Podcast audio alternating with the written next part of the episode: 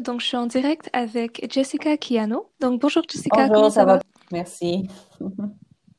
Super. Est-ce que tu pourrais te présenter pour Alors, je m'appelle Jessica Kiano. Je suis coordonnatrice euh, au projet Ishkwe, euh, au foyer des femmes autochtones ici à Montréal. Euh, alors, le projet Ishkwe, c'est un projet qui adresse le nombre de femmes autochtones disparues et assassinées, puis ça inclut les femmes trans et euh, bispirituelles. Alors, je travaille avec euh, les proches des familles lorsqu'il y a une disparition d'une femme autochtone en mettant la pression euh, pour que la police font leur enquête. Euh, je soutiens aussi les familles dans des cas d'assassinat. Et je travaille aussi beaucoup en prévention, euh, en soutenant euh, les femmes autochtones euh, quand ils sont victimes d'agressions sexuelles ou qui s'ils ont besoin de soutien pour naviguer le système de justice. et je fais beaucoup d'autres choses avec avec la communauté, notamment je suis impliquée dans le, le, le définancement de la police présentement avec la coalition pour définancer la police présentement. Oui, super. Donc, euh, moi, j'ai eu la chance d'assister à une des conférences que tu as données à la faculté de Ottawa en droit civil. Oui. Et j'ai trouvé vraiment fantastique le fait, ouais, j'ai vraiment trouvé ça fantastique le fait que tu te sois impliqué de ta propre initiative à la SPVM pour aider ta communauté. Et j'ai su entendre à travers justement ta conférence que tu avais quand même un sentiment de contrariété au sujet du service Mhm. rendu par les policiers et plus précisément par le manque d'initiatives dans les cas de femmes autochtones portées disparues. Donc, euh, j'aimerais revenir avec toi sur ton expérience personnelle en travaillant avec la SPVM et te demander si tu as déjà témoigné de micro-agressions lors d'interventions policières. Ah, mais définitivement. Alors, quand on parle de, des institutions comme la SPVM, puis je dirais que c'est, ça applique à la SQ ou la GRC, euh, faut se rappeler que ces, Mhm. ces structures étaient euh, mises en place pour margin- marginaliser les, les, les personnes autochtones, les personnes racisées. Euh, alors, c'est pas une coïncidence Mhm. que euh, il y a une non-action quand il y a une femme autochtone et il y a une disparition et que la police le prend pas au sérieux. C'est une des raisons qu'on a plus que 4000 femmes présentement qui ont qui sont sur une de la GRC, euh, qui sont euh, disparitions, mais on sait que les nombres sont beaucoup plus élevés, Mhm. euh, co- considérant que les, la communauté autochtone n'a aucune confiance dans, dans les services de police. Euh, euh, c'est sûr que les microagressions, c'est souvent le déni qu'il y a euh, du racisme euh, dans la SPVM. Juste le fait que mon projet existe, ça, ça démontre qu'il y a des gros problèmes par rapport à, aux services policiers en faisant leur enquête quand il y a une Mm. disparition. Definitely. So, j'aimerais justement revenir sur le point que tu as dit. Donc, c'est vrai que la fondation, mettons, de la R- RCMP, donc de RCMP, a été fondée sur une Mhm. structure de racisme qui est directement liée au white supremacy. Et donc, je me demandais justement, premièrement, est-ce que tu, est-ce que selon toi, il y a une certaine forme d'ignorance des policiers quant à la réalité du racisme dans notre pays? Et concordamment, est-ce que tu penses qu'il y a un manque d'intérêt de leur part de s'éduquer? Définitivement. Alors, si on pense à la GRC spécifiquement, était responsable pour enlever les enfants pour les amener au pensionnat. Ou si on regarde au 60 Scoop, c'était la GRC qui a fait ça.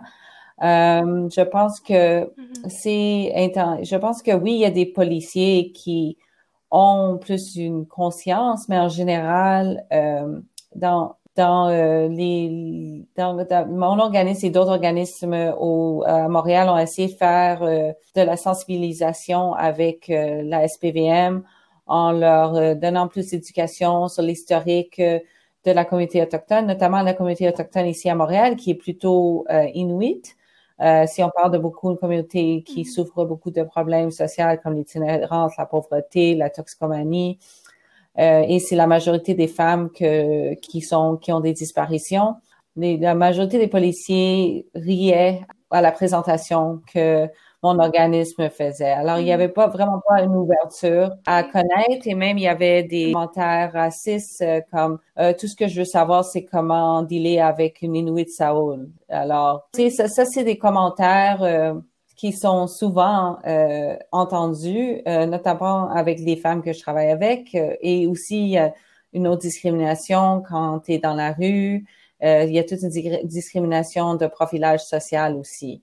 Alors, euh, il y a vraiment une ouverture là euh, que la, la, police peut faire ce qu'ils veulent avec cette communauté-là. Et comme on voit, même quand des, dans des situations extrêmes de brutalité policière, il n'y a pas vraiment de conséquences. Euh, il n'y a pas vraiment de charges criminelles. C'est très difficile pour un policier perdre leur emploi.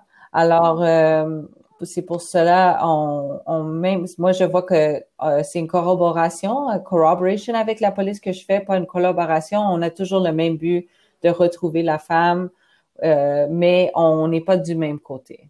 C'est comme ça que je le vois. C'est intéressant, vraiment. Euh, mon autre sujet, justement, que je voulais aborder avec toi, c'est justement les victimes mm-hmm. d'agressions sexuelles. Donc, il y a une tendance qui démontre qu'il y a une grande réluctance de la part des victimes de porter plainte après mm-hmm. avoir subi une agression.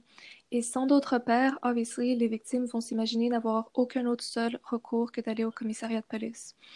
Donc, pourtant, vivre avec une expérience aussi traumatisante, humiliante et dégradante, on peut difficilement imaginer qu'une personne irait s'ouvrir ouvertement à quelqu'un d'autre euh, y compris un policier.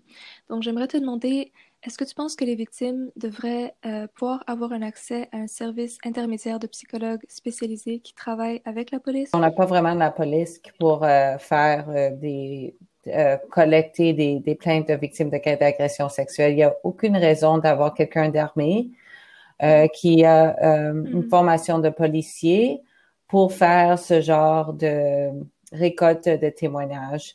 Euh, aussi, je crois, je pense que euh, le mouvement féministe, que je dirais euh, blanc, qui est par des femmes blanches, et, a eu beaucoup de, on a beaucoup de problèmes qu'on est très sur une plainte, puis la justice et l'incarcération. Parce que présentement, on a une, incarcération de la communauté autochtone ici au Canada. 25% sont des hommes, puis mm-hmm. jusqu'à 40% sont des femmes. Et on sait que les agressions sexuelles, c'est relié au traumatisme des pensionnats et du sexy scoop. Totalement.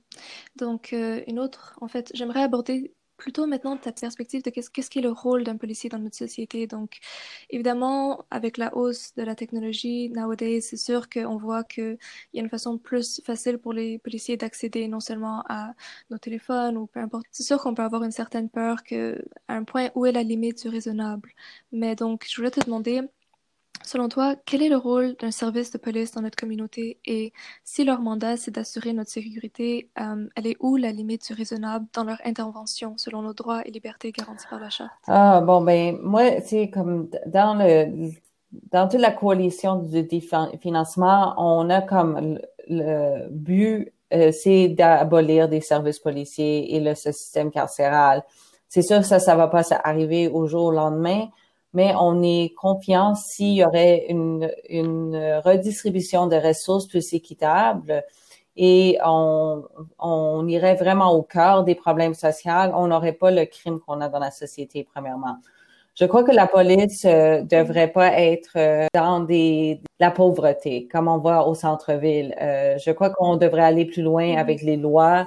en ville, ça c'est une discrimination que quelqu'un n'a pas le droit de dormir sur un banc premièrement, qui n'a pas de logement. Mm-hmm. Alors, euh, je dirais que la police, euh, ils ont beaucoup de, de liberté déjà, et je pense que c'est euh, c'est important d'être conscient de ça et de aussi penser que la police souvent ne protège pas les communautés marginalisées, les communautés racisées et aussi les, les, communautés qui n'ont pas d'argent. Alors, c'est souvent, ça, c'est vraiment une, une, affaire de classe. Je pense aussi c'est important de voir que souvent la police, quand ils répondent, même dans des cas extrêmes de, de, comme de fusades, de like uh, shooters, c'est souvent ils répondent à ça, mais ne préviennent pas le crime.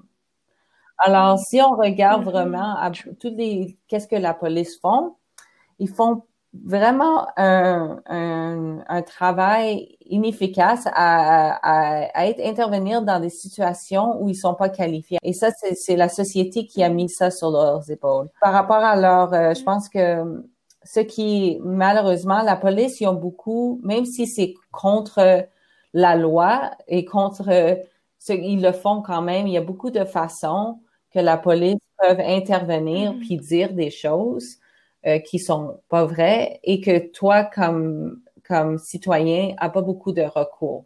Alors, euh, c'est vraiment une institution qui à tous les jours va contre les droits de la personne.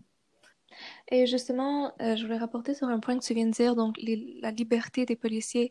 La plus grande liberté qu'ils ont, c'est l'usage de la force. Et évidemment, on a vu avec tout la, le mouvement de Black Lives Matter, avec George Floyd et tout ça, on se demande à la fin de la journée, les policiers, ils restent humains et ils mm. commettent des erreurs. Donc, est-ce qu'il faudrait établir leur aptitude psychologique ou autre avant de leur permettre d'avoir un recours à l'usage de la ben, force? Je dirais oui, puis je dirais que de, de désarmer les policiers, puis il faut se porter... Euh, demander des questions quand que les policiers ont le droit d'utiliser leur arme, par exemple, si quelqu'un euh, a volé quelque chose puis ils s'en vont. Est-ce que ça c'est une, quelque chose de raisonnable de tirer sur quelqu'un?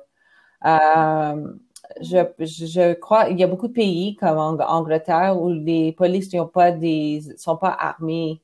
Euh, ils ont juste les tasers. Ça peut mm-hmm. avoir des, des conséquences. Il y a, mais euh, ce qu'on voit, c'est euh, moi, j'ai, j'ai intervenu plusieurs fois avec des policiers et ce que je vois souvent, il y a beaucoup de peur de leur part. Et euh, ils ont, mm-hmm. spécialement quand on intervient avec des personnes santé mentale, en itinérance, avec les personnes racisées, et ils n'ont pas les techniques pour euh, de la situation. Euh, puis il faut se demander, c'est comme on a plusieurs professions comme les infirmières ou les ambulanciers ou dans ma profession où on intervient souvent avec des personnes qui sont en crise de santé mentale, psychose, qui peuvent être violents, mais on n'entend pas que nous on les blesse. Alors qu'est-ce, qu'est-ce, pourquoi est-ce que mm-hmm. les policiers sont pas capables de intervenir de cette façon. Et je pense que ça va au, à la structure de, de qu'est-ce que la police représente. Et c'est vraiment, je pense que si on n'aurait pas d'armes, on n'aurait pas le même genre euh, de police. Définitivement, il n'y aurait pas le même genre d'interaction. Je pense qu'il y aurait moins d'intérêt.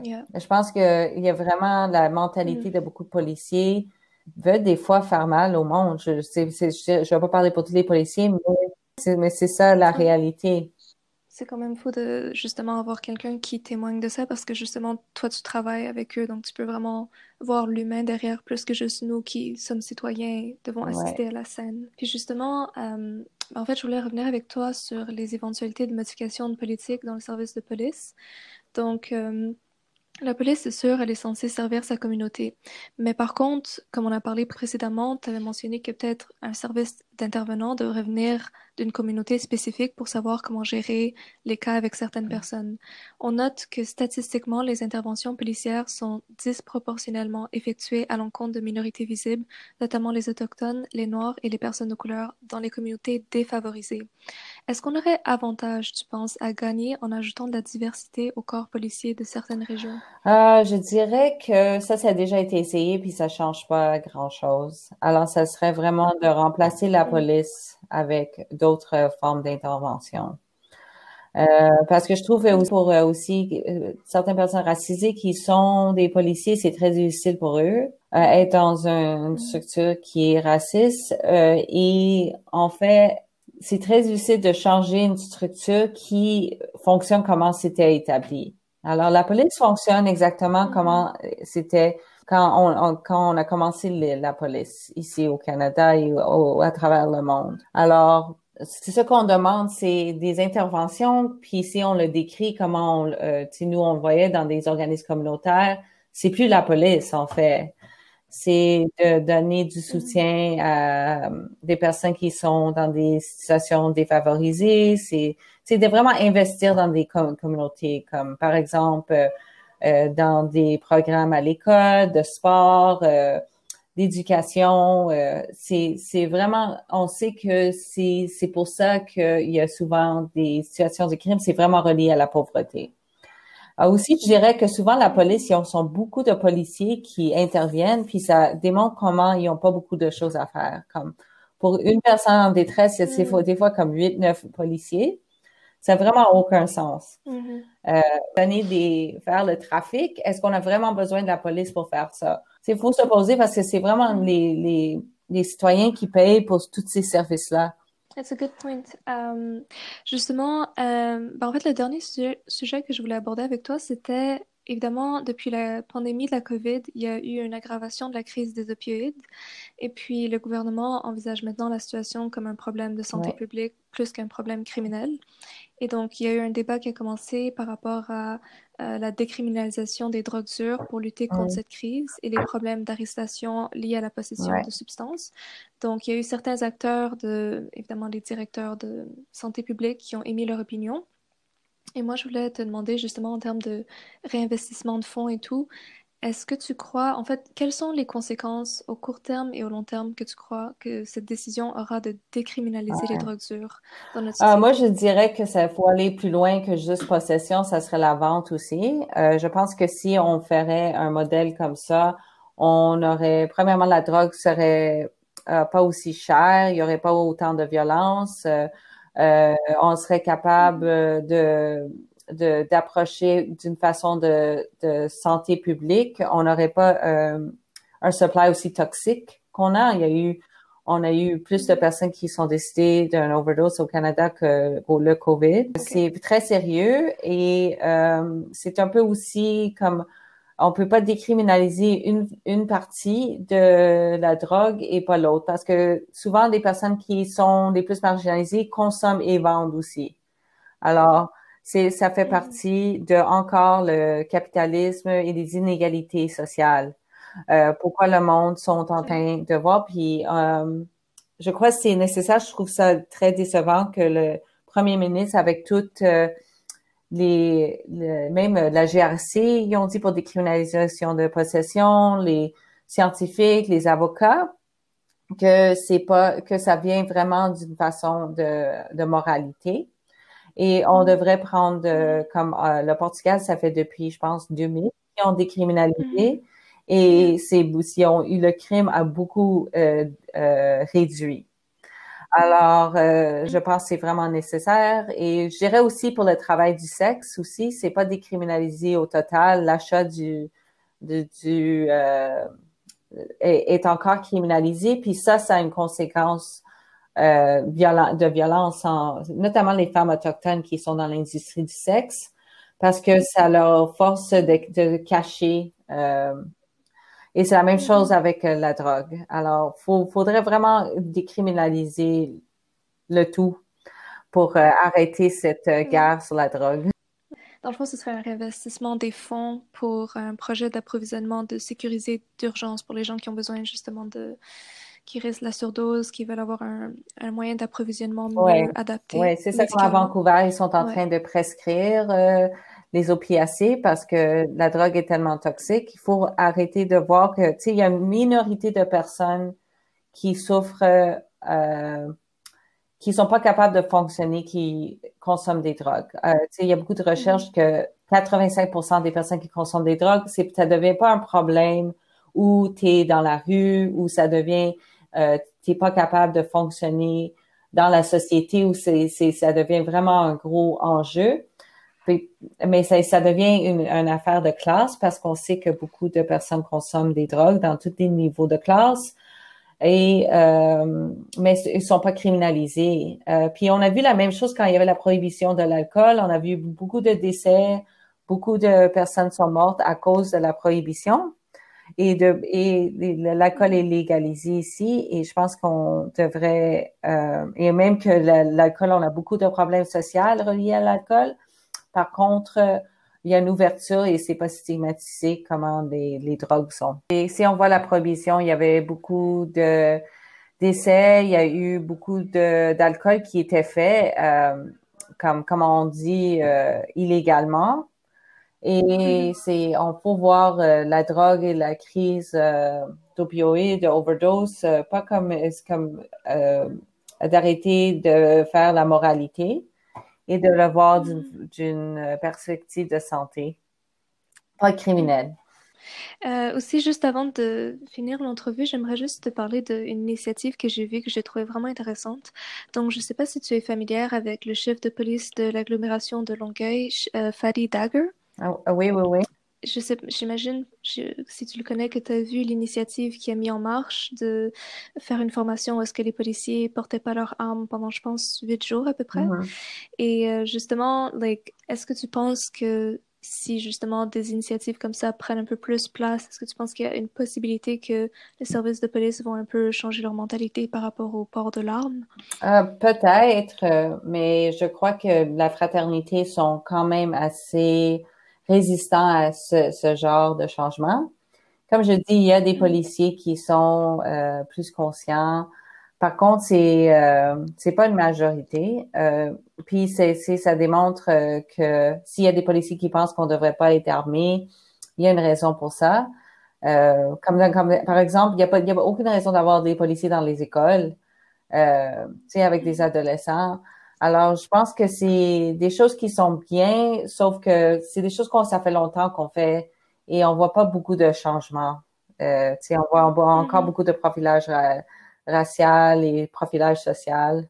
Alors.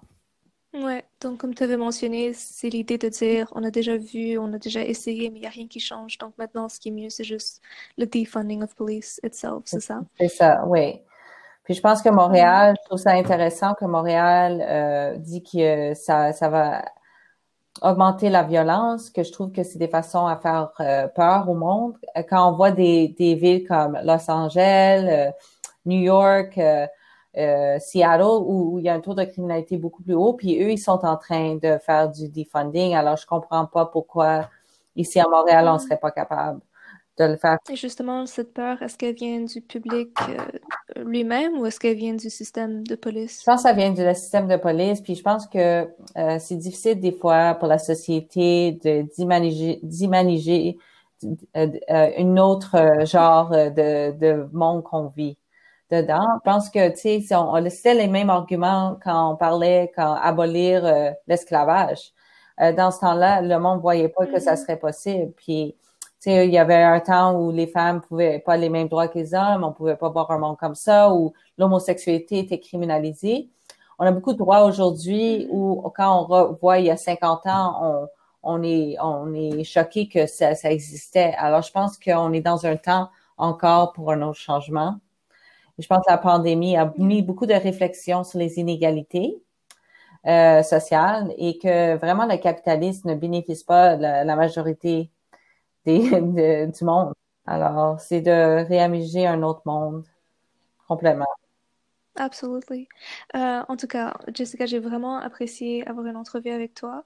Et euh, ben, j'aimerais te demander si tu as un dernier mot euh, que tu aimerais dire à notre communauté de jeunes juristes avant de se quitter. Ben, J'espère qu'ils vont soutenir le defunding, le définancement de la police, d'aller à notre page Facebook et mettre la pression sur les politiciens, que c'est vraiment pour c'est pour tout le monde ce mouvement.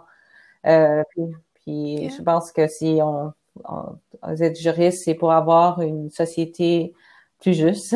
Alors, tu sais, je suis confiante euh, qu'il y a beaucoup aussi de juristes qui sont de fait partie de notre coalition. Alors, je trouve que c'est vraiment excellent. Merci, Merci beaucoup, Jessica. Bye. Thank